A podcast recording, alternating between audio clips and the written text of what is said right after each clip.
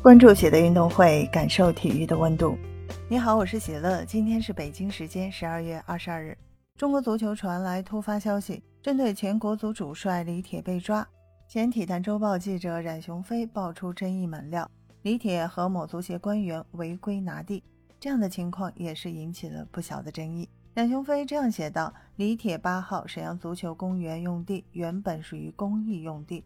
所建体育设施要免费对沈阳市民开放和使用，但李铁通过在足协某高管的关系和运作，拿到了相关公函和批文，最终改变了土地使用性质，与浑南区签署了三十年免费使用的相关许可证，最终公益用地变成了李铁的私人盈利体育设施，每年营业额高达数千万元。从冉雄飞的爆料可以看出，李铁又添新罪状。李铁不仅仅是存在打假球、暗箱操作球员，还与某足协官员暗中勾结，违规改变土地使用性质。虽然该记者没有透露具体信息，但是李铁这样的做法不仅引爆争议，也意味着陈去元担心的事情发生了。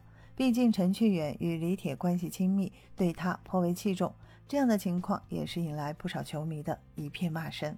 有球迷说道：“铁子哥还有这本事，还能改土地使用性质，真是小看他了。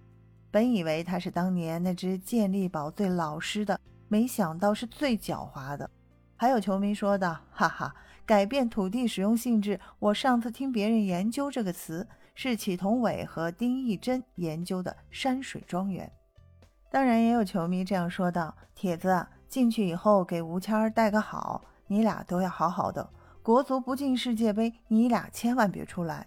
变公益为私人牟利工具，着实是可恶可恨至极。让他们把牢底坐穿吧！你说程序员没问题，我是不信的。铁子去了趟恒大，里面的皮毛都没有学到，学了加印的本事。对本期节目，你有什么想说的？欢迎给我留言。感谢收听喜乐运动会，也欢迎您的转发、点赞和订阅。我们下期节目见。